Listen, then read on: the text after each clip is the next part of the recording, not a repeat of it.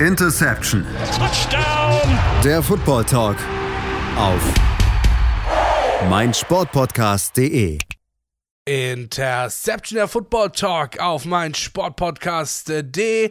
Wir stehen ganz kurz vor dem Ende der Saison, Woche 17, also die vorletzte Woche der NFL-Saison steht sozusagen in den Startlöchern. Heute Abend geht es auch schon los und ähm, ja, da erwartet uns auch in dieser Woche wieder einiges an Spannung. Wir äh, haben uns dazu entschlossen, dadurch, dass wir heute mal ein bisschen später aufgenommen haben als sonst, äh, nämlich am Donnerstag, Donnerstag. Ähm, schauen wir eher weniger zurück und lieber ein wenig mehr in die Zukunft und schauen vor allem auch so ein bisschen drauf, ähm, was uns äh, die kommende oder was uns, was uns der kommende Spieltag so bringt. Wir sind in dieser Woche übrigens Brian Kamena und Patrick Rebin. Grüß dich, Brian. Hi. Moin. Beziehungsweise ich muss tatsächlich einen ganz, ganz kurzen, eine ganz kleine Ausnahme machen. Und zwar, wir wollen doch so ein bisschen zurückschauen. Und zwar vor allem auf zwei Teams, ähm, die am letzten Wochenende gestruggelt haben, wo wir uns eigentlich alle gedacht haben, so, oh, der, was passiert denn hier? Und zwar geht es um die, ja, ich sag jetzt mal, nominell an Nummer 1 gesetzten Teams. Die, wo wir uns vor Wochen eigentlich schon fast, äh, ja, hätten darauf einigen können, dass das die beiden Teams sind, die in ihrer jeweiligen Division an der 1 weggehen. Die sahen am vergangenen Wochenende nämlich mal so gar nicht gut aus. Und da sind zum einen mal natürlich die Kansas City Chiefs, die ähm, ja ordentlich auf die Mütze bekommen haben. Jetzt finde ich nur gerade das Spiel hier nicht. Äh, genau, es gab ein ähm, 14 zu 20 aus Sicht der Chiefs gegen die Oakland Las Vegas, sorry, gegen die. Man, manchmal kommt noch dieser Nostalgie-Moment bei mir durch. Äh, es gab ein 14 zu 20 äh, gegen die Chiefs sozusagen ähm, für die Las Vegas Raiders und auch die San Francisco 49ers haben verloren und zwar nochmal ein bisschen deutlicher mit 19 zu 33 gegen die Baltimore Ravens. Ja, und ähm, äh, wir müssen vor allem auch über die Quarterbacks sprechen, habe ich so ein bisschen bisschen das Gefühl. Ne? Sowohl Paddy Mahomes als auch äh, Brock Purdy sahen beide nicht unbedingt gut aus in ihren jeweiligen Spielen. Ja, wobei ich würde tatsächlich nochmal so ein bisschen Unterschied machen zwischen beiden, ähm, weil ich glaube, die Gründe sind dann doch ein bisschen verschieden. Also bei Mahomes, finde ich, sieht man jetzt mittlerweile das, was man bei ihm auch ähm, in dem Jahr, in dem sie in den Super Bowl gekommen sind, aber da dann gegen äh, Tom Brady und die Buccaneers verloren haben. Was man da auch immer wieder gesehen hat, so dieses, ähm, dass es zu sehr auf die eigenen Schultern nehmen wollte, weil er eben, da in dem Fall war es der Protection und jetzt sind es halt die, ja, die, die Passcatcher, gerade auch die Receiver, dass da das Vertrauen fehlt und dass er dann einfach ein bisschen zu sehr versucht, das Ganze auf Teufel komm raus in die eigene Hand zu nehmen.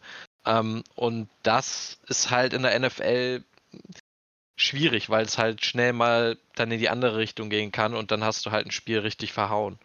Ähm, und bei Brock Purdy, ja, ich glaube, da ist es auch einfach ein bisschen so gekommen, dass es jetzt so ein bisschen die Regression zur Mitte ist. Also am Anfang der Saison hatte er ein bisschen Glück, was Interceptions angeht, ähm, war ja auch lange komplett ohne. Ähm, und jetzt gleicht sich so ein bisschen aus, weil er dann doch jetzt mehr Pech hat. Ähm, wobei man halt auch sagen muss, die Ravens sind halt Stand jetzt würde ich fast sagen, das stärkste Team in der NFL oder sehen zumindest so aus. Und die haben halt eine Defense, die wirklich jeden gefährlich werden kann. Ja, ähm, ich glaube, bei den Chiefs ähm, ist es auch tatsächlich wichtig, ähm, so ein bisschen rauszustellen, dass ihnen so ein bisschen die Grenzen aufgezeigt werden. Ja, und zwar so ein bisschen die Grenzen in dem Sinne, dass du zwar den mutmaßlich besten Quarterback der Liga haben kannst, aber wenn halt der Supporting Cast nicht stimmt, in dem Fall die Receiver, ähm, die, die Running Backs und so weiter und so fort, dann wird es halt auch mit dem besten Quarterback der Liga ein bisschen schwierig.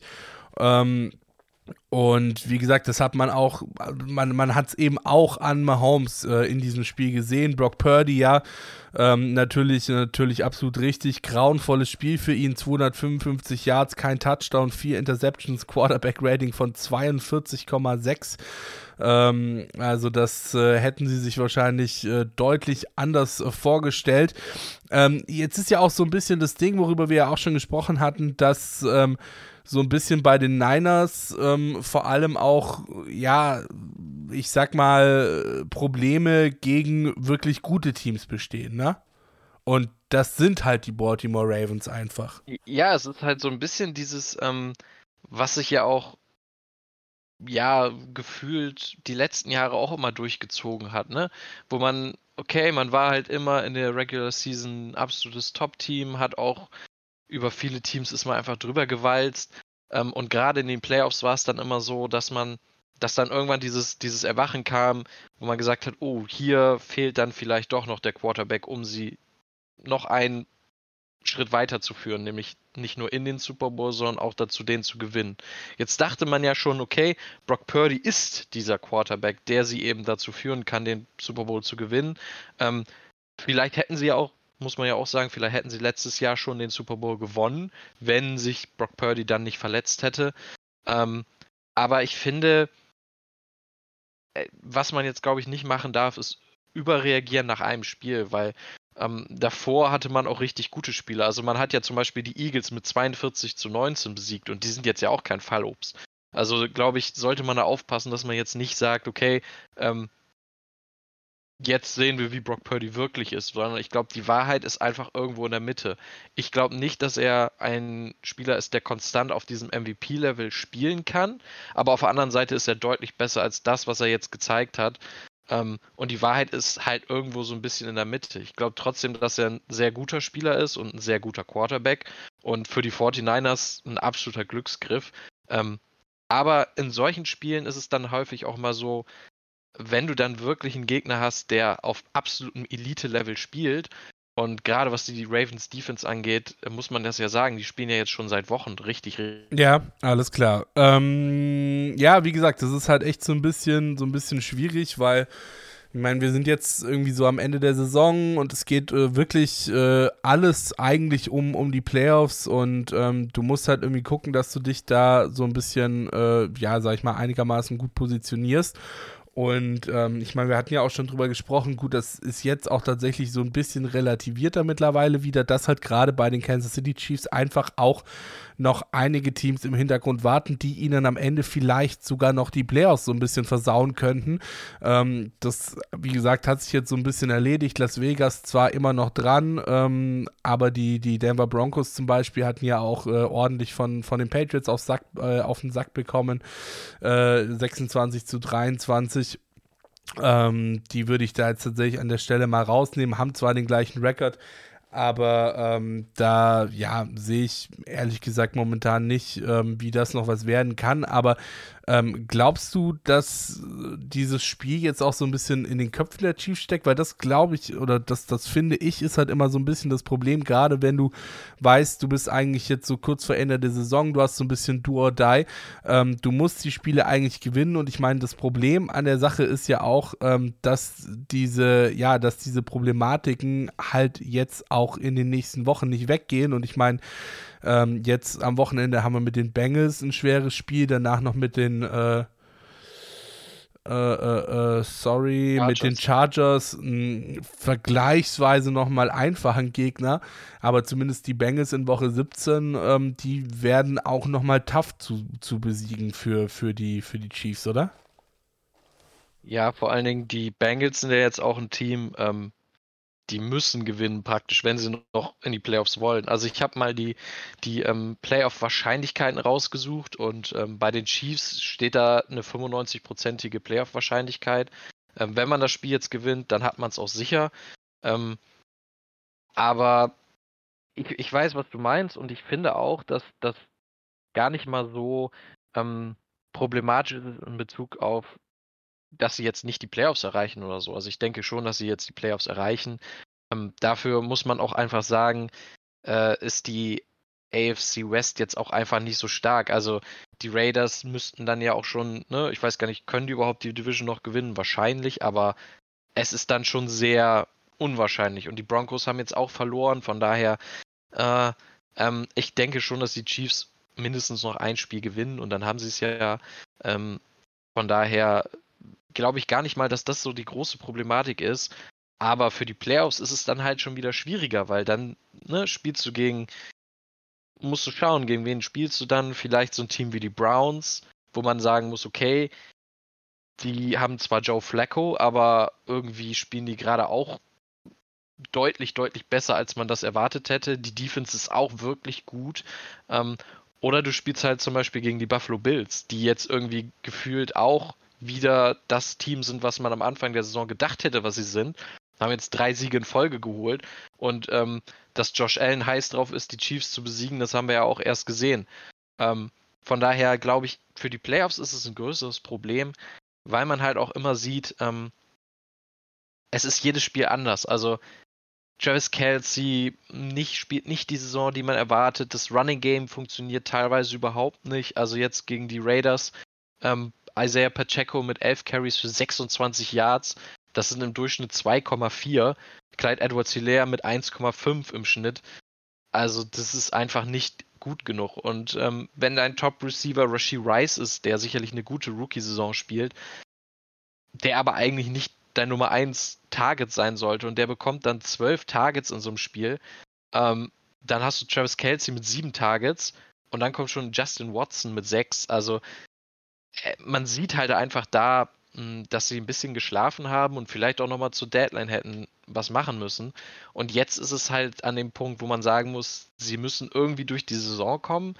Playoffs werden sie erreichen, aber ich könnte mir auch vorstellen, dass sie dann äh, direkt gegen ein Wildcard-Team ausscheiden, weil die Wildcard-Teams in der AFC eben nicht zu unterschätzen sind. Es ist halt, äh, also ich meine, das, das große Problem, das ich halt vor allem auch sehe, ist, dass das ja gerade was das Receiving Game angeht, ähm, irgendwie so ein Ding ist, worüber wir nicht erst seit gestern sprechen bei den Chiefs. Weißt du, wie ich meine? So, das ist ja, das ist ja jetzt wirklich schon, schon längere Zeit ein Thema, dass wir immer wieder sagen, hey, ähm, und es passt halt einfach nicht, ja, es passt halt einfach nicht mh, so von der, von der Teamplanung her, ähm, du hast den, den besten Quarterback der Liga. Ich glaube, da müssen wir auch gar nicht groß drüber reden, dass Mahomes äh, der, der Guy ist, so, ja. Ähm, aber es passt halt einfach vom Receiving Game nicht so ganz und ähm, ich finde, das hatte sich eben auch wieder, äh, äh das hatte sich eben auch jetzt gerade am Wochenende gegen die Raiders wieder gezeigt. Ähm, und es zeigt mir halt auch so ein bisschen, ja, dass, dass irgendwie, weiß ich nicht, ob der Wille fehlt, dahingehend was zu verbessern oder ob sie es einfach nicht hinbekommen. Ähm, das ist halt echt so ein bisschen, also ja, ich finde es halt echt so ein bisschen fragwürdig, ähm, dass du es halt einfach nicht hinbekommst, dein, dein Receiving Game vor allem ähm, vernünftig abzusteppen und ähm, dir da so ein bisschen, ja, so ein bisschen selber die, die, die, die Körner vom Brot wegnimmst. Weißt du, wie ich meine? Ja, ich glaube auch, also ich könnte mir tatsächlich vorstellen, dass sie es ähnlich wie damals eben nach diesem Super Bowl gegen die Buccaneers machen ähm, und sagen, okay, wir haben eine ganz klare Schwachstelle im Team und dann adressiert man die in der Offseason aber wirklich deutlich. Also, dass man sagt, okay, wir holen uns jetzt nicht nur einen Receiver, sondern wirklich so zwei, drei und noch ein, vielleicht noch ein äh, äh Running Back oder nochmal was für die Offensive Line machen, damit das äh, Running Game auch wieder besser läuft. Also ich könnte mir da vorstellen, dass man da auch dann ähm, in der Offseason sagt, okay, das ist unsere Schwachstelle, das müssen wir jetzt verbessern und das greifen sie dann an. Sie haben halt sich so ein bisschen darauf verlassen, dass ja von den Spielern, die sie gepickt haben, auch einer vielleicht einen Durchbruch hat. Also ein Sky Moore letztes Jahr zum Beispiel Zweitrunden-Pick ge äh, gewesen spielt praktisch auch keine Rolle dieses Jahr. Ne? Und Rashi Rice sieht ja schon mal ganz gut aus. Da hast du ja schon mal einen, wo man sagen kann, okay, das ist zumindest mal eine solide Option. Aber daneben brauchst du dann halt wirklich auch noch zwei, drei weitere. Auch so ein, einfach auch so ein Speedster, der tief geht und die Bälle dann aber auch konstant fängt. Also sie haben ja zum Beispiel mit Marquez Waldes Scantling eingeholt, wo sie gesagt haben, okay, das ist jetzt unser, der geht tief und der fängt dann die Bälle und das ist, ist eben in dieser Rolle funktioniert er. Aber der hatte auch so viele Drops dieses Jahr. da muss man dann halt ganz klar sagen, das hat halt so nicht funktioniert. Und äh, ich kann mir eigentlich nicht vorstellen, dass sie in der Offseason dann nicht auch die entsprechenden Schlüsse ziehen, weil ich glaube, es werden auch einige Receiver ähm, verfügbar sein, wo man es jetzt nicht unbedingt denkt. Also gerade was Free Agency angeht, auch ein Mike Evans, ne, der wird jetzt auch Free Agents, ein T. Higgins. Klar, da könnte ich mir auch einen äh, Tag vorstellen oder noch eine Vertragsverlängerung, aber gibt doch noch ein paar, wo ich sagen könnte, okay, der würde vielleicht ganz gut passen. Also ich gehe eigentlich davon aus, dass sie das im Sommer dann auch deutlich adressieren. Ja, wäre ihnen auf jeden Fall zu hoffen, ähm, muss man ehrlicherweise sagen, weil ansonsten ja wird es halt einfach schwierig. Wie gesagt, du kannst zwar den besten Quarterback haben, aber der bringt dir halt nicht so viel, wenn der Rest nicht stimmt. So, jetzt war es das aber wirklich mal mit dem Zurückblicken, würde ich mal sagen. Ähm, und wir schauen vor allem mal nach vorne, nämlich aufs kommende Wochenende, auf Woche 17 in der NFL. Und da haben wir ja einige Matchups, die durchaus crucial werden können für das ein oder andere Team, für die ein oder andere Saison. Und ich würde mal sagen, wir fangen mal mit einem der spannendsten, wie ich finde, an. Und das ist ja natürlich äh, das Matchup der Panthers gegen die Jaguars. Nein, Spaß.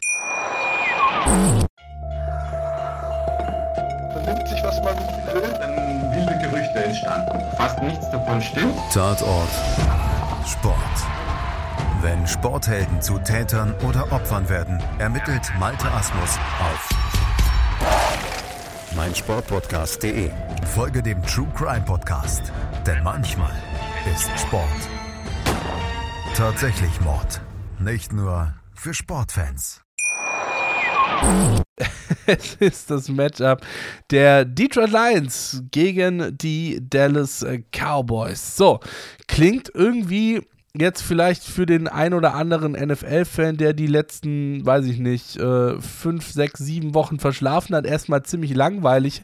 Aber es ist tatsächlich so, dass die Detroit Lions und auch die Dallas Cowboys ähm, alle beide noch so ein bisschen in der Verlosung drin sind, um sich einen äh, Platz äh, ganz, ganz, ganz weit an der Sonne zu holen. Die Detroit Lions momentan mit 11 und 4. Ähm, auf Platz 3 der Conference, äh, die Dallas Cowboys ähm, mit 10 und 5 nominell auf Platz 5, was aber eben vor allem daran liegt, äh, ja, dass halt die Tampa Bay Buccaneers momentan als äh, Führender in der NFC South noch vor ihnen stehen. Allerdings zu den 10 und 5 muss man sagen, dass die Philadelphia Eagles selbst nur bei 11 und 4 stehen, sprich auch nur letzten Endes einen Sieg mehr haben.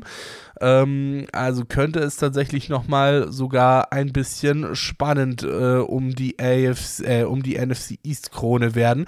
Deswegen habe ich mir das Matchup mal als spannendstes rausgesucht. Vor allem, weil natürlich auch noch so ein bisschen klein-klein dazukommt. Zum Beispiel die, äh, die Dallas Cowboys ähm, 15, Heim, äh, 15 Heimsiege in Folge geholt. Also ähm, wirklich äh, zu Hause eine extreme Macht. Die Lions wiederum, die sind natürlich immer noch so ein bisschen beflügelt durch ihren ersten Division-Titel seit 1993. Äh, das ist auch komplett absurd. Ähm, das ist länger als ich lebe und ich denke auch mal, oder ich glaube auch länger als du lebst, Brian, oder? Ja, auf jeden Fall. Ja. Ähm, also insofern, das, das ist komplett absurd. Und äh, wie gesagt, also dieses Matchup könnte wirklich spannend werden, vor allem natürlich je nachdem, was auf den anderen Plätzen passiert. Und äh, dementsprechend habe ich mir das mal als ja das spannendste Matchup oder das, das most crucial Match, Matchup im äh, kommenden oder am kommenden Wochenende rausgesucht. Also, ähm, ja, auf jeden Fall. Für die NFC, denke ich, ist es klar das Matchup, was am eindeutigsten ist oder zumindest am besten, ähm, weil es für Dallas ja auch noch ein bisschen darum geht, nicht nur den Nummer 1 Seed irgendwie zu bekommen, was sehr unwahrscheinlich ist, aber nicht unmöglich. Ähm, aber sie haben halt auch noch eine 24-prozentige Chance, die Division zu gewinnen. Und das würde dann ja auch wieder Heimrecht bedeuten in der ersten Runde. Ähm, und du hattest es auch schon angesprochen mit der Heimstärke der, der Cowboys. Ähm, jetzt wollte ich schon Dallas Mavericks sagen. Ähm, Knapp daneben. Äh, die sind ja, nicht ganz so heimstark die Saison, glaube ich. nee. Das stimmt. Aber auf jeden Fall ist das ein Matchup, wo man auf jeden Fall drauf schauen muss, weil es darum geht, ähm, eben da so noch Seeding Implikationen äh, es da gibt. Und gerade Detroit, ich glaube, die sind gerade auf so einer Welle. Ja, du hast jetzt die Division gewonnen nach so langer Zeit. Du hast jetzt wirklich auch richtig positives, ja, einfach dieses, dieses gute Gefühl, was man hat. Und ich glaube, das muss man jetzt einfach mitnehmen in die Playoffs. Und ich glaube nicht, dass die Detroit Lions sich da irgendwie schonen werden. Ich glaube, die werden voll rangehen und äh, versuchen dieses Spiel auf jeden Fall irgendwie zu gewinnen.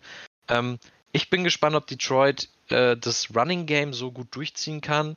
Ähm, ich könnte mir vorstellen, dass das auch so ein, so ein bisschen der, der Schlüssel-Matchup ist, dass man es eben schafft, so ein bisschen diesen, diesen Druck von Jared Goff wegzunehmen, dass der Pass-Rush der Cowboys eben nicht so konstant nur auf den, auf den Pass gehen kann, sondern eben auch immer wieder Jameer Gibbs und David Montgomery im Auge behalten muss. Und gerade Jameer Gibbs spielt ja in den letzten Wochen auch richtig, richtig stark, ähm, super explosiv und ähm, zeigt jetzt ja eigentlich das, weswegen er auch in der ersten Runde gedraftet wurde von den Lions. Ähm, da bin ich sehr, sehr gespannt, ob und wenn ja, wie die Lions das aufs Feld bringen. Ähm, während man bei Dallas, glaube ich, gar nicht so viel anders machen muss als sonst. Also CD Lamb bin ich gespannt, ob Detroit ihn stoppen kann, weil viele Defenses können das jetzt momentan nicht. Ähm, und das könnte auch so ein, so ein Schlüssel-Matchup werden, ne? dass CD Lamb eben, ähm, ja, also ich könnte ja mal eine kleine Bold Prediction machen. Also ich sage mindestens 150 ähm, Receiving Yards für CD Lamb. Ich weiß gar nicht, ob das so bold ist oder ob das einfach ein Standardtag für ihn wäre. Äh, aber das wäre für mich so ein bisschen so dieses Key-Matchup. Auf der einen Seite das Running Game der Lions und auf der anderen Seite eben kriegt Detroit CD Lamb gestoppt.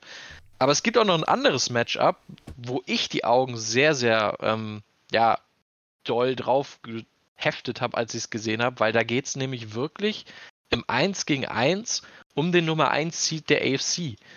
Und das ist Miami spielt, äh, die Miami Dolphins spielen in Baltimore gegen die Ravens. Und äh, die Baltimore Ravens stehen bei 12 und 3, die Dolphins bei 11 und 4, also ein Sieg Unterschied. Gewinnen die Ravens, ist es praktisch durch und der Nummer 1 Seed gehört ihnen. Aber gewinnen die Dolphins, haben sie plötzlich den direkten Vergleich gewonnen und können dann ihrerseits nochmal darauf hoffen, dass sie eben den Nummer 1 Seed bekommen. Also, das ist ein Spiel, wo man echt sagen muss, es gibt es selten, dass man wirklich so klar sagen kann, ein Spiel entscheidet darüber, wer den Nummer 1 Seed bekommt. Und das finde ich schon krass. Also, das, gerade wenn man gesehen hat, wie die Teams gespielt haben, äh, wir hatten ja vorhin schon drüber gesprochen, dass Baltimore gegen San Francisco deutlich gewonnen hat, Miami mit einem Achtungserfolg gegen Dallas, jetzt 22 zu 20. Also das könnte auch ein Spiel werden, wo man ja was richtig Spaß macht. Und ähm, anders als Detroit gegen äh, Dallas, was ja nachts um 2.15 Uhr dann stattfinden wird, ähm, Miami Baltimore um 19 Uhr am Silvesterabend. Also ich denke mal, das ist ein Spiel, was man sich gern geben kann, oder wie siehst du es? Absolut. Ähm, vor allem, also keine Ahnung, für die Ravens ähm, heißt in dem Spiel für mich äh, ganz eindeutig Defense, Defense, Defense. Ähm, du musst es eben schaffen, die Dolphins Offensive vor allem zu stoppen. Ähm, die meiste Total oder die beste Total Offense, äh, beste Scoring Offense der Liga. Ähm, und dementsprechend, ja, ist es halt für die Ravens äh, vor allem die Defensive, die da sein muss, die Defensive, die aufpassen muss. Und ähm, natürlich, klar, musst du auch deine Offensive ins Spiel bringen, so, ähm, gar keine, gar keine Frage. Ich meine, die Dolphins haben uns ja auch so ein bisschen, ja, so ein bisschen overall, sage ich mal, in dieser Saison äh, geschafft zu verzaubern mit ihrem Football. Und äh, dementsprechend, ähm, ja, für die Ravens äh, ein hartes äh, Stück Arbeit sozusagen auf dem Weg zum Division, äh, zum, zum Conference-Titel aber eben logischerweise auch äh, nicht vollkommen unmöglich. Ähm, wie man ja jetzt auch zum Beispiel im Spiel gegen die Niners gesehen hat, ähm, sind die Ravens äh, da durchaus äh, fähig dazu, ähm, nochmal so ein bisschen über sich hinauszuwachsen und über das, was wir bisher schon von ihnen gesehen haben, hinauszuwachsen äh, und uns dahingehend eben auch nochmal so ein bisschen zu überraschen. Aber wie gesagt, ähm, so für die Ravens ähm, das für mich wichtigste Puzzlestück, um das Spiel zu gewinnen und damit, du hast es auch schon gesagt, ähm, und damit eben auch die, äh, die Conference für sich zu entscheiden, äh, sich den Titel der AFC zu holen, ähm, wird die Defensive sein in meinen Augen. Ja, auf jeden Fall würde ich dir recht geben. Ähm, Jalen Waddle ja auch angeschlagen, könnte sogar oder recht wahrscheinlich ausfallen. Das ist wieder die berüchtigte High Ankle Sprain, was ja meistens mehrere Wochen dauert, bis man da wieder dabei ist. Also von daher auch da ganz klar Tyreek Hill ähm, ist dann wieder der Fokus und äh, ich bin gespannt, ob die Dolphins laufen können ähm, mit Achan und äh, Mostert. Das hat ja über weite Strecken der Saison wirklich gut geklappt. Letzte Saison, äh, letzte Woche dann nicht so erfolgreich und ähm, da könnte ich mir vorstellen, dass die Ravens da auch versuchen, vielleicht ein bisschen sogar den Fokus drauf zu legen. Ähm, was ich noch ganz interessant finde bei einem Spiel, der, der, der, äh, der Sieger dieses Spiels hat halt sehr gute Chancen auf den Nummer 1 Seed in der AFC, aber der Verlierer muss vielleicht sogar aufpassen, dass man nicht noch auf den letzten Metern abgefangen wird, was die Division angeht. Ja, weil die Bills zwei Niederlagen mehr als die Dolphins, aber spielen jetzt gegen New England und dann das letzte Spiel in Miami, direkter Konkurrent, also verliert, Dolph verliert Miami jetzt gegen Baltimore Ball, äh, und die Bills gewinnen gegen New England, dann wird dieses letzte Spiel den Unterschied machen und wer da gewinnt, gewinnt dann die Division. Also ähm, für die Dolphins vielleicht gar nicht mal so verkehrt, jetzt schon das zuzumachen, damit man dann fürs letzte Spiel ein bisschen Sicherheit hat und weiß, okay, die Division haben wir gewonnen. Ähm, und bei den Ravens ganz ähnlich. Also da ist es noch ein bisschen unwahrscheinlicher, aber die Browns auch zwei Niederlagen mehr als die Ravens und die gewinnen ja momentan gegen gefühlt jeden. Ähm, und von daher, wenn die ihre letzten beiden Spiele gewinnen, ja, gegen New, äh, die Jets und gegen Cincinnati, dann könnten die Ravens auch nochmal schwitzen. Also von daher nicht nur für den Nummer 1 Seed ein interessantes Duell, sondern da geht es dann auch wirklich um die Divisions. Und äh, gerade die Dolphins haben da ja auch in den letzten Jahren ein paar ja, Erfahrungen mitgemacht, wie man dann am Ende doch noch eine Division verliert und so weiter. Also von daher ähm, könnte ich mir sogar vorstellen, dass die Dolphins da doch nochmal mehr Druck haben als die Ravens, weil ich glaube nicht, dass Miami dann ins letzte Spiel gegen die Bills gehen will und da darfst du dann nicht verlieren, wenn du die Division gewinnen willst. Also das ist dann das könnte dann schon so ein, so ein Ding sein, wo man sagt, oh, jetzt wird nochmal die AFC richtig durchgewürfelt. Tja, Joe Flacco ist Becko, würde ich mal sagen, ne? Aber sowas von. Zeigt momentan wieder echt ordentlich was mit den äh, Cleveland Browns. Ähm, das muss man ihm lassen. Ich hätte tatsächlich noch mal äh, nochmal zwei weitere Spiele, die ich tatsächlich sogar so ein bisschen zusammen besprechen würde. Und zwar ist es zum einen mal das Spiel der Eagles gegen die Cardinals und dann das Spiel der Patriots gegen die Bills. So, ähm, da sind wir jetzt natürlich weit, weit weg von jeglicher Playoff-Contention, aber es ist ja auch ohne immer noch ein bisschen spannend, ne? So, und wenn wir, wenn wir, wenn wir ganz verrückt sein wollen, dann können wir sogar auch noch das Spiel ähm, ja, der, der Washington Commanders gegen die San Francisco 49ers da in die Diskussion mit einfließen lassen, weil diese Teams äh, betteln sich da nämlich so ein bisschen um den äh, zweiten Pick im Draft. Und ähm, ich meine, die Patriots, ich habe es vorhin schon gesagt, äh, die haben jetzt erstmal wieder, ja, so ein bisschen in die, in die Tonne gegriffen, würde ich jetzt, es ist, also es ist, fühlt sich halt so falsch an, zu sagen, dass sie was Schlechtes gemacht haben, wenn sie gewonnen haben. Sie haben 26 zu 23 gegen die äh, Denver Broncos gewonnen, aber de facto ist es halt eben einfach genau so, dass sie was Schlechtes gemacht haben, weil sie gewonnen haben. Ähm, weil sie sind zwar immer noch der Letztplatzierte der AFC, aber äh, mittlerweile haben sich eben die Arizona Cardinals an ihnen vorbei auf äh, den ligaweit zweitschlechtesten Platz geschoben. Ich denke mal, die Carolina Panthers, die sind sowieso nicht mehr einholbar. Also ich kann mir nicht vorstellen, dass da bei denen nochmal was äh, daneben geht, äh, was äh, die Platzierung am Ende als schlechtestes Team angeht aber vor allem zwischen den Cardinals, den Washington Commanders und den New England Patriots wird es nochmal ein bisschen spannend, glaube ich. Ja, auf jeden Fall. Und wenn man schaut, äh, die Patriots waren ja so ein bisschen der Verlierer des Spieltags, weil sie gewonnen haben, äh, weil nämlich alle anderen Teams um sie herum auch verloren haben. Also die Panthers haben verloren, die Cardinals haben verloren, die Commanders haben jetzt schon sechs Spiele in Folge verloren und das geht sogar so weit, dass die jetzt ihren Jetzt sogar gegen eigenen- die Jets. Ja, also Ja, bitte. Und die haben jetzt nämlich ihren Starting Quarterback Sam Howell für den Rest der Saison erstmal gebencht. Das heißt, Jacoby Brissett wird spielen.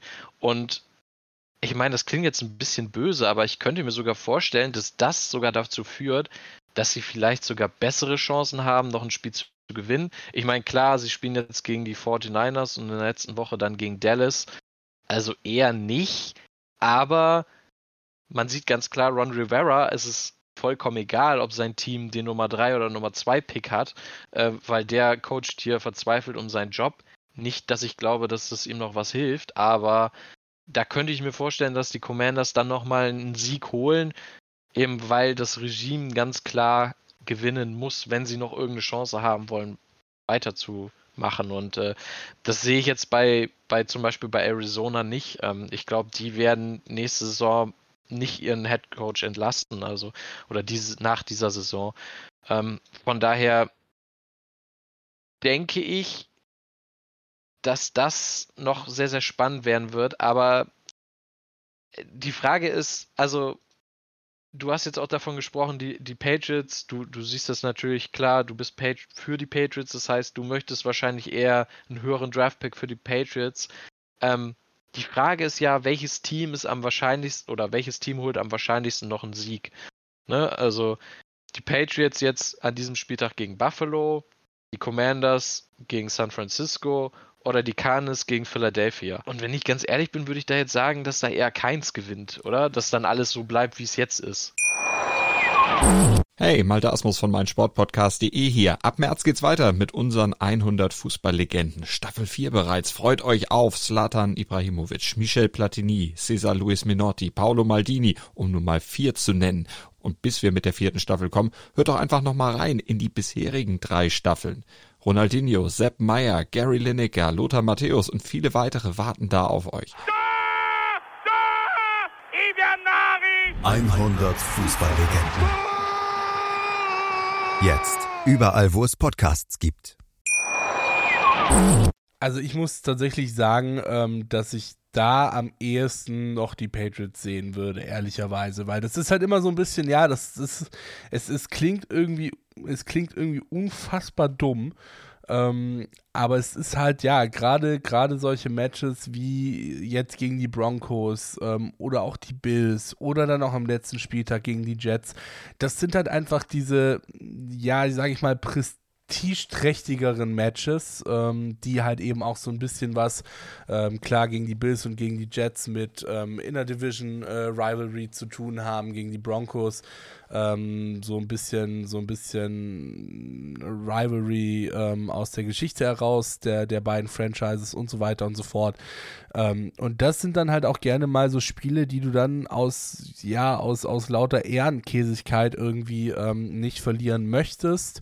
Ähm, auch gerade vom Coaching her und so weiter und so fort. Und das Problem ist halt auch so ein bisschen, dass ich glaube, dass Bill Belichick halt einfach so ein Typ Coach ist, ähm, der es halt irgendwo auch nicht einsieht, mit Absicht zu verlieren. So, weißt du, wie ich meine? Oder sein Team ähm, irgendwie extra schlecht aufzustellen, um schlechtere Chancen zu haben. Äh, was weiß ich, Spieler, die gar nicht, was weiß ich, Spieler auf einen auf einen Injury Report zu setzen, nur weil sie sich irgendwie den Fingernagel umgeknickt haben oder sowas, ja.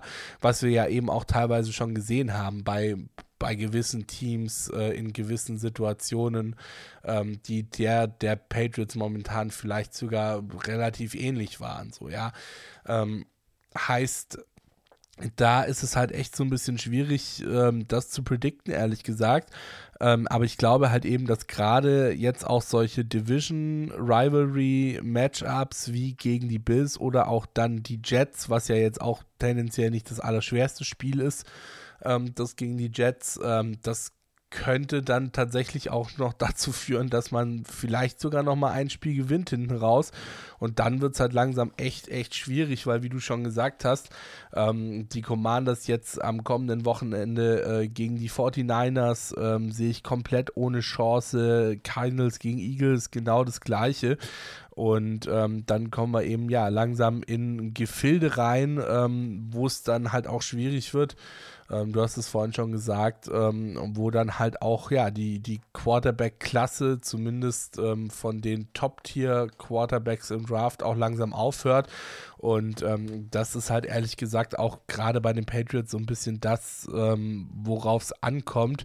Also ich habe mir hier aufgeschrieben, äh, Sappy Scene, ja, äh, ähm, weil du brauchst halt einfach einen Quarterback, der reliable ist, ähm, auf den du dich stützen kannst und auf dessen Rücken du auch dann eben ja deine, deine Franchise aufbauen kannst.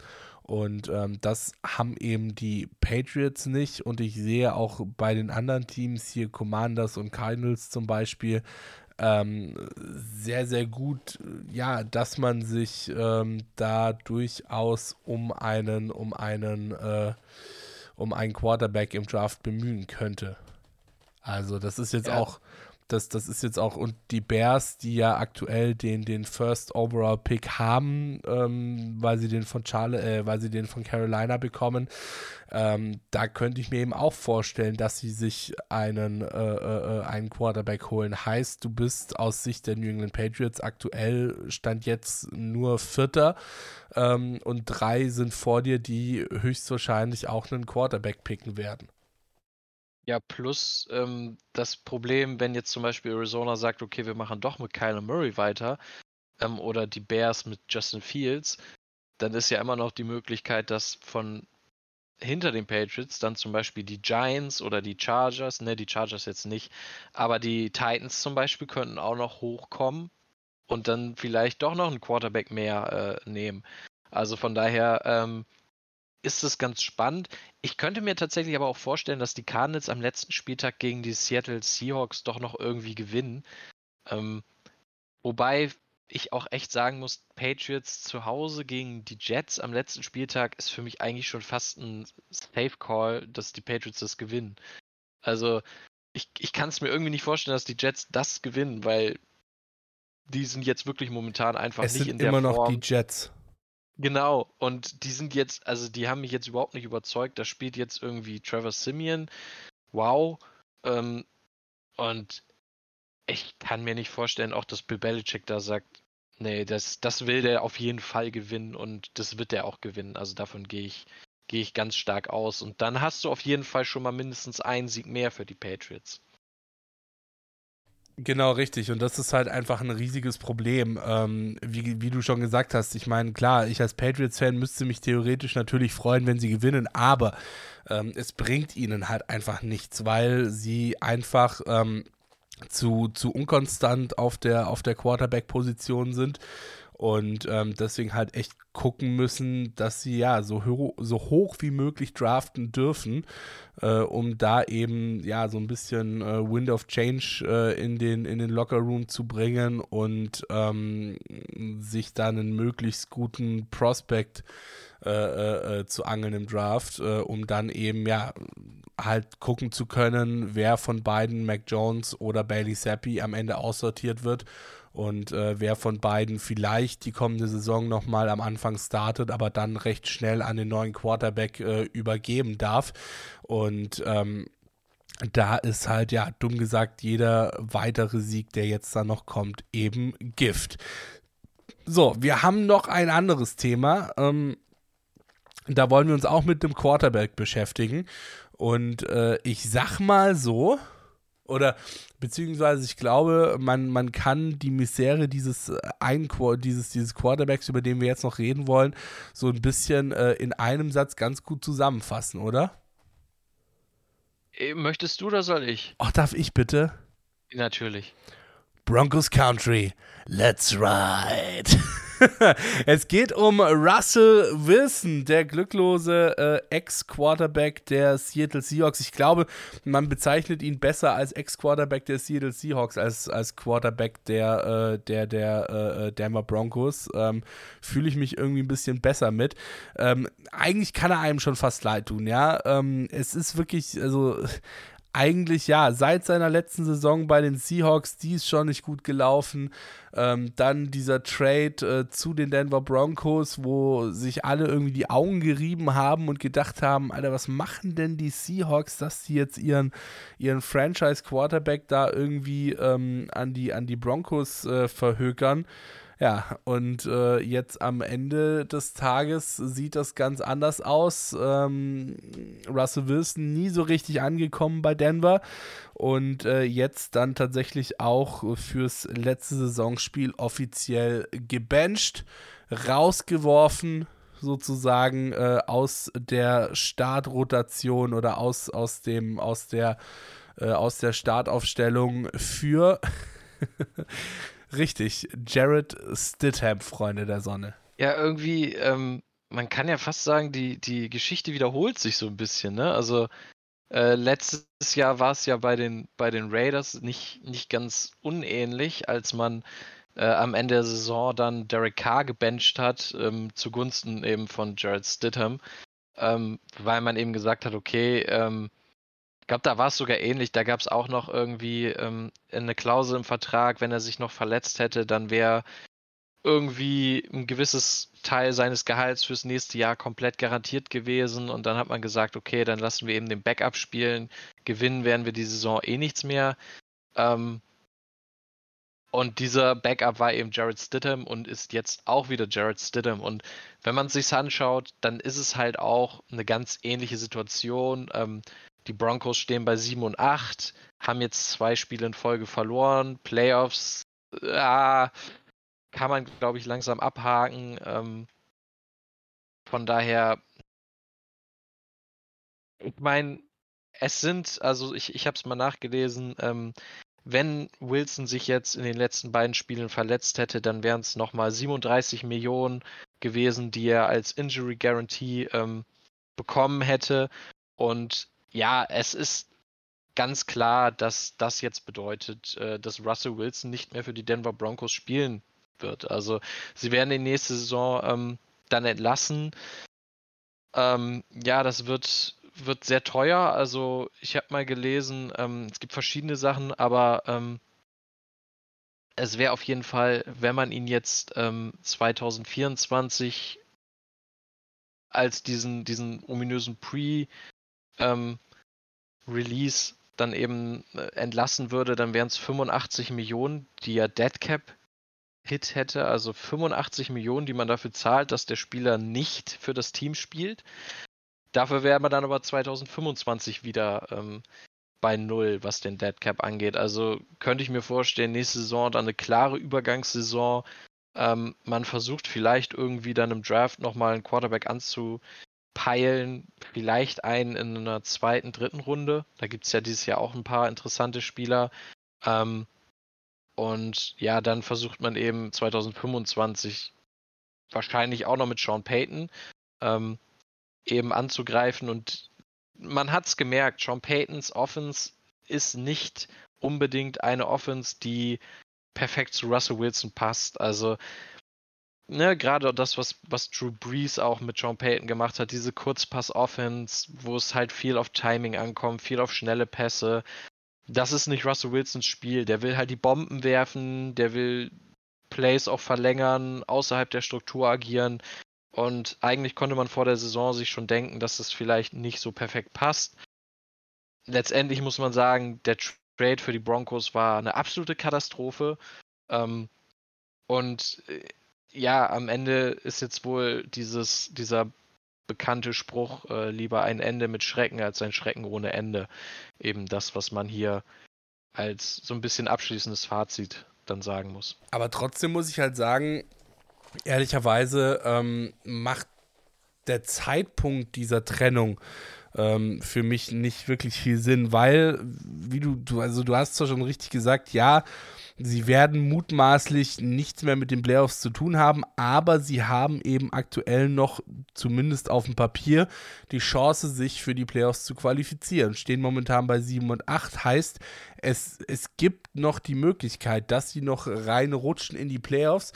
Und äh, ganz ehrlich, ähm, also mit Stidham weiß ich jetzt nicht, ob wir da noch von einer theoretischen Chance auf die Playoffs sprechen. Wie baut man eine harmonische Beziehung zu seinem Hund auf? Puh, gar nicht so leicht. Und deshalb frage ich nach, wie es anderen Hundeeltern gelingt, beziehungsweise wie die daran arbeiten. Bei Iswas Dog reden wir dann drüber. Alle 14 Tage neu mit mir, Malte Asmus und unserer Expertin für eine harmonische Mensch-Hund-Beziehung, Melanie Lippisch. Iswas Dog? Mit Malte Asmus. Überall, wo es Podcasts gibt. Zumal es halt auch, ja, von den, von den Matchups, ähm, du bist jetzt zuerst gegen die Chargers, hast ein relativ, sage ich mal, gutes Matchup noch. Ähm, die Chargers ja auch äh, in dieser Saison wieder sehr, sehr enttäuschend agiert. Ähm, und dann ähm, am letzten Spieltag äh, gegen die Raiders ähm, gegen ein Team, mit dem du momentan gleich aufstehst und mit dem du mutmaßlich auch dann in Woche 18 noch gleich aufstehen könntest. Ähm, und das eben auch durchaus, ja, ähm, genauso wie du noch Playoff-Ambitionen hat und eben genauso wie du noch in die Playoffs reinrutschen könnte. Ja, wie gesagt, die, äh, die Denver Broncos momentan ähm, noch sozusagen das letztmögliche Team, das in der AFC reinrutschen könnte, das in der AFC noch nicht eliminiert ist äh, von den Playoffs.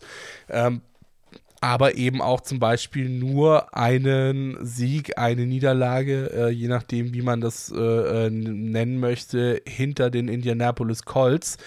Heißt, ähm, es ist wirklich auch nicht unwahrscheinlich, dass da noch was passieren könnte. Zwei Siege hinter den Buffalo Bills. Ähm, so, also ich verstehe ehrlich gesagt den Move. Ja, natürlich hast du dann so gewisse Geldfragen, die da mit reinspielen. Aber solange du noch nicht eliminiert bist, finde ich diesen Move ehrlich gesagt absolut verfrüht.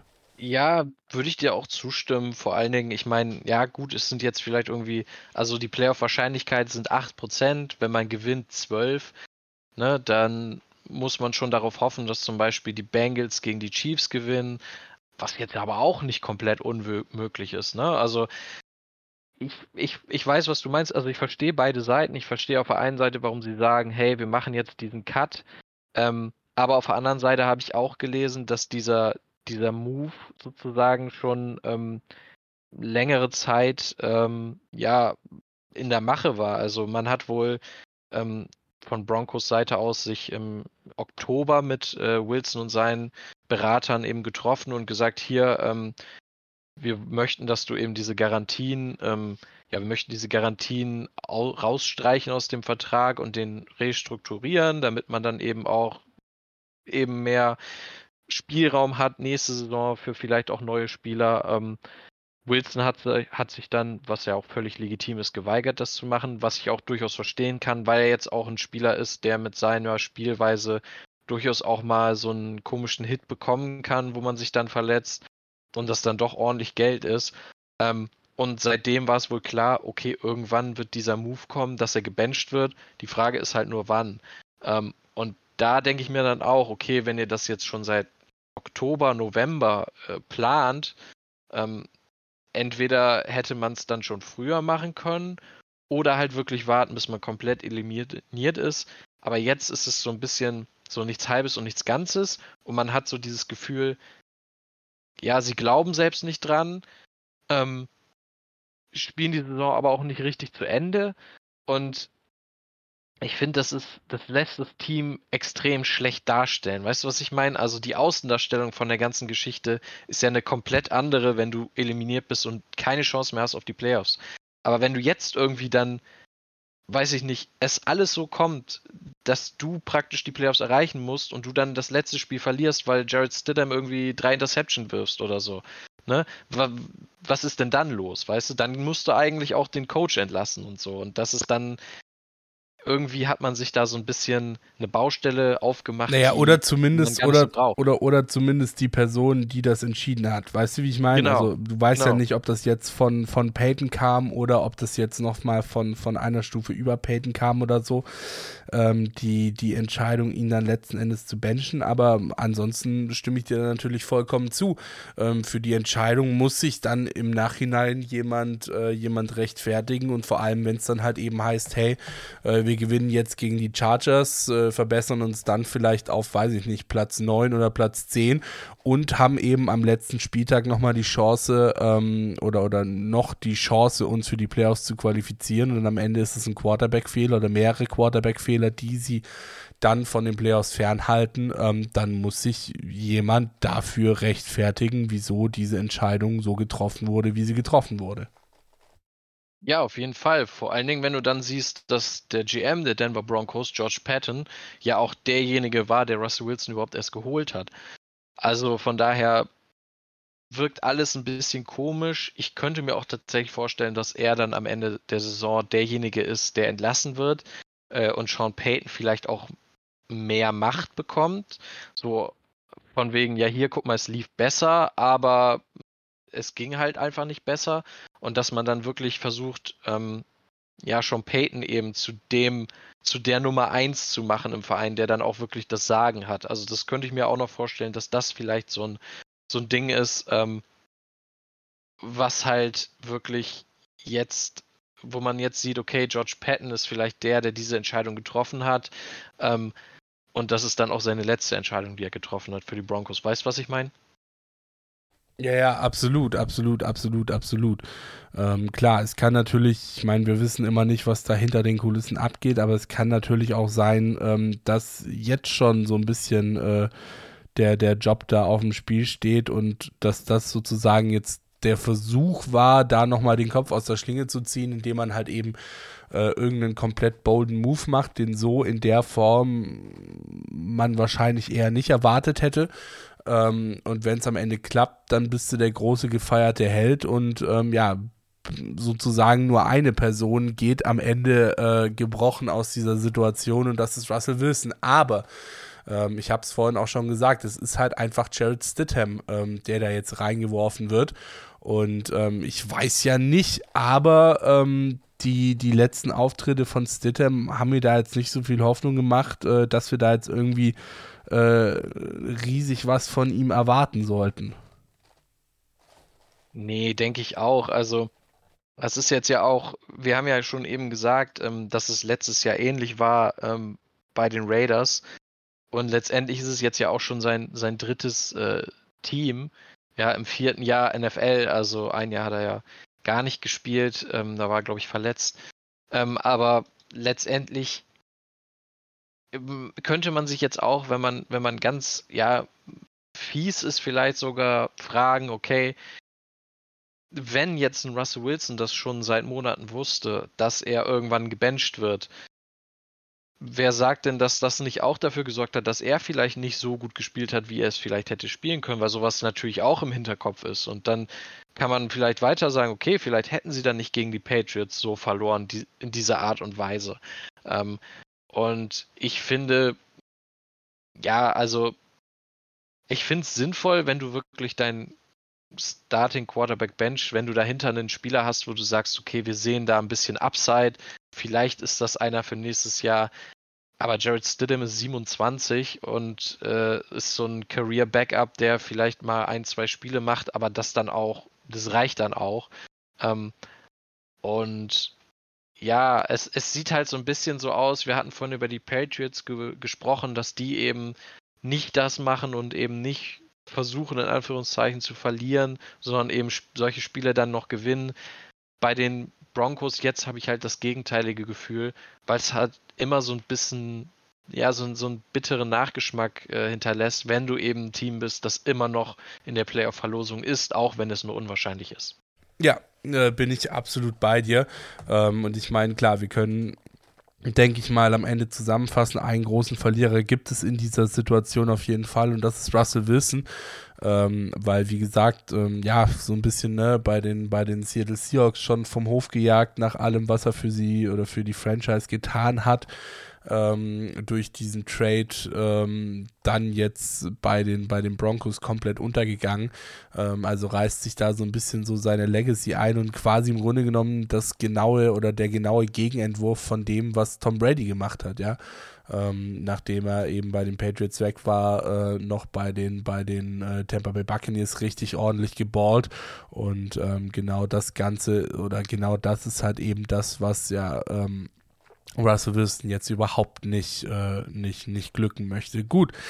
Ähm, äh, Eine letzte Frage. Ja. Ähm, äh, weil jetzt ist, ist es ja, wir, wir sind uns, glaube ich, einig, dass er nicht mehr bei den Broncos spielen wird.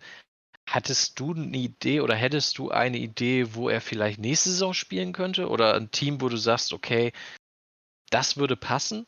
Weil ich finde es echt schwierig. Also ich meine, es gibt einige Teams, die wahrscheinlich auf Quarterback-Suche sind, aber es gibt niemanden, wo ich jetzt sagen würde, ja, die, die könnten so einen Spieler oder so einen Typ Spieler gebrauchen.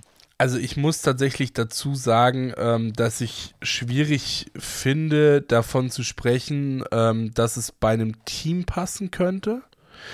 Ähm, weil ich finde, was, ähm, was Russell Wilson jetzt braucht, ist eher ein passender Coach, ähm, der es eben auch schafft, ihn dann wieder so aufzurichten und so aus diesem Loch rauszubringen, in dem er jetzt dann halt ist, ähm, dass er dann wieder an seine Leistungen von früher zumindest anknüpfen kann. Ja, ich sage nicht, dass er die wiederholen kann oder soll oder muss, ähm, sondern dass er zumindest wieder dran anknüpfen kann.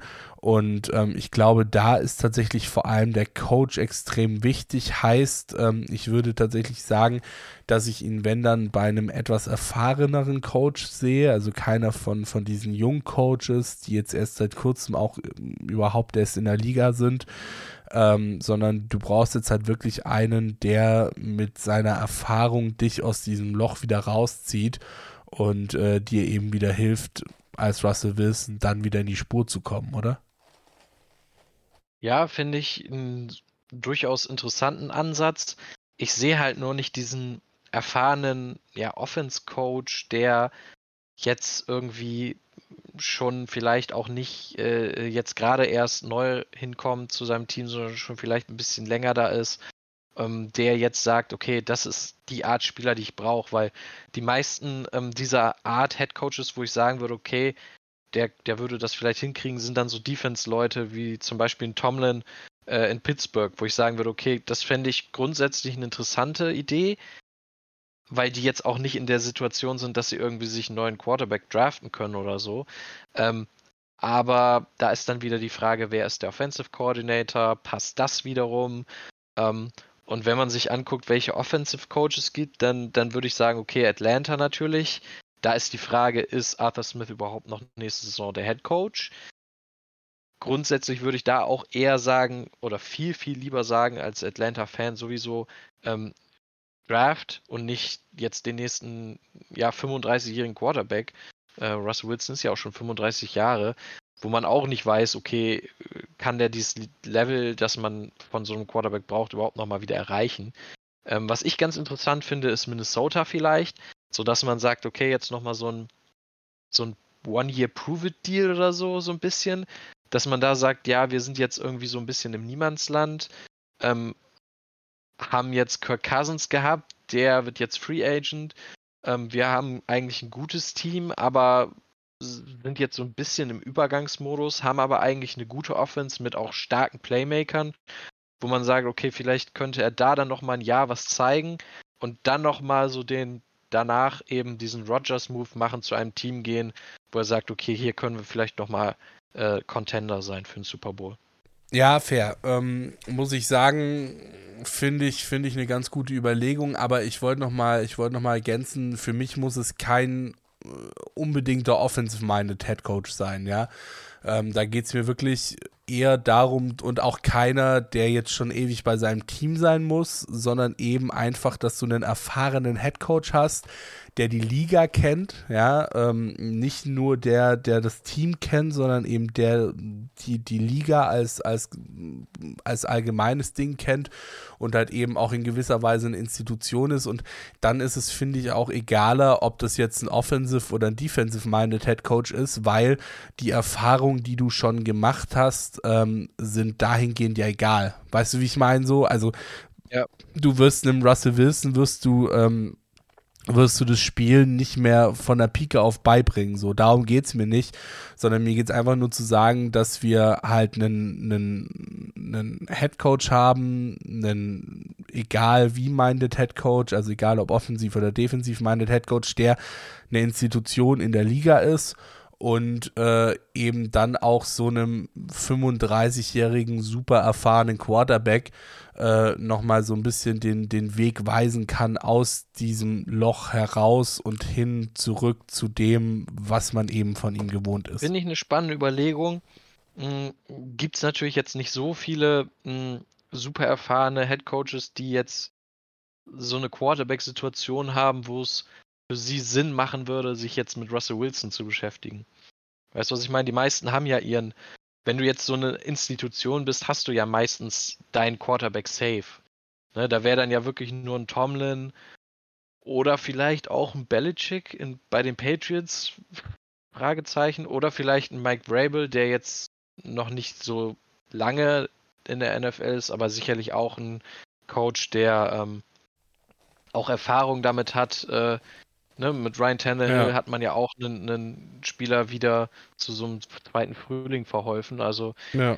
Titans vielleicht auch so ein Team. Ja, also tatsächlich ähm, an Tomlin habe ich auch gedacht, ähm, weil ich meine, die Steelers ähm, sahen ja zumindest, sage ich mal, so über den Mittelteil der Saison gar nicht mal schlecht aus, was aber eben ähm, vor allem an ihrer Defense lag. Sind jetzt aktuell auf Platz 9, haben auch noch Chancen auf die Playoffs. Ähm, und, und äh, sind eben, ja, obwohl sie keine wirklich gute Offensive hatten in dieser Saison und ähm, keinen Quarterback, der wirklich überzeugt hat, haben sie es eben trotzdem geschafft, da zu stehen. Heißt, wenn du dem Team jetzt einen vernünftigen Quarterback gibst, ähm, dann könnte das vielleicht sogar noch ein bisschen besser aussehen am Ende der nächsten Saison. Natürlich jetzt sehr, sehr viel Glaskugel und, und Wahrsagerei irgendwie, aber zumindest von dem, was wir diese Saison gesehen haben, mit einem besseren Quarterback, mit mehr Offensivpower hätte das auch noch deut deutlich besser aussehen können. Und ähm, Bill Belichick, ja, sehe ich tatsächlich auch, ähm, zumal er ja dafür bekannt ist, auch durchaus Spieler ähm, wieder, wieder hinzukriegen, wieder gerade zu biegen. Ähm, dann ist halt nur die Frage, deswegen hatte ich auch nochmal gesagt, mir geht es nicht darum, wie lange der Headcoach schon bei einem Team ist, sondern eher darum, ähm, quasi ähm, wie lange der Headcoach in der Liga ist und welche Legacy dieser Headcoach in der Liga hat, ähm, ist ja die Frage, ob Bill Belichick dann überhaupt nächste Saison noch, äh, noch Headcoach bei den New England Patriots ist oder ob er nicht vielleicht dann doch auf seine alten Tage ähm, nochmal zwei Jahre woanders macht oder so. Ähm, das wissen wir halt einfach nicht, aber tatsächlich sowohl Tomlin und die Steelers als auch Bill Belichick ähm, und auch Mike Rabel, ja, da gebe ich dir durchaus recht, ähm, finde ich, sind da durchaus äh, legitime äh, äh, äh, legitime Möglichkeiten für Russell Wilson, zumal ja auch noch dazu kommt, dass sich, glaube ich, so ein Russell Wilson ähm, eher in Richtung Retirement als auf eine Bank begibt. Ja, also ich glaube, wir brauchen uns keine Illusionen machen, dass wenn, keine Ahnung, ähm, die Baltimore Ravens ankommen und sagen, hey, hast du Bock, bei uns kannst du nochmal als äh, Second String hinter Lamar Jackson äh, äh einsteigen. Ähm, ich glaube, dass, dass Russell Wilson davor eher retiren würde, als das zu machen. Ja, so ein bisschen der Matt Ryan-Move, ne? dass dann kein Team irgendwie reales Interesse hat und man dann mehr oder weniger ähm, gezwungen wird zu sagen, okay, das war's jetzt. Und falls aber nochmal ein Team anklopft und dann irgendwie, weiß ich nicht, weil jetzt Beispiel Ravens Lamar Jackson sich irgendwie verletzt und für die Saison ausfällt, am Anfang der Saison, dass man dann sagt, okay, vielleicht holen wir uns jetzt doch nochmal Wilson als Ersatz. Aber ich denke auch, dass er dafür auch ein bisschen ähm, zu stolz ist, um da zu sagen, okay, ich setze mich jetzt auf die Bank. Ähm, ich glaube, da kann man dann auch gerade als Quarterback, der ja sehr gut verdient hat in seiner Karriere, dann auch eher sagen, okay, dann äh, setze ich mich ein bisschen hier auf die in die Kommentatorenkabine und äh, analysiere ein bisschen aus der warmen Kabine, anstatt dann irgendwie da mich, weiß ich nicht, auf die Bank zu setzen oder oder bei irgendeinem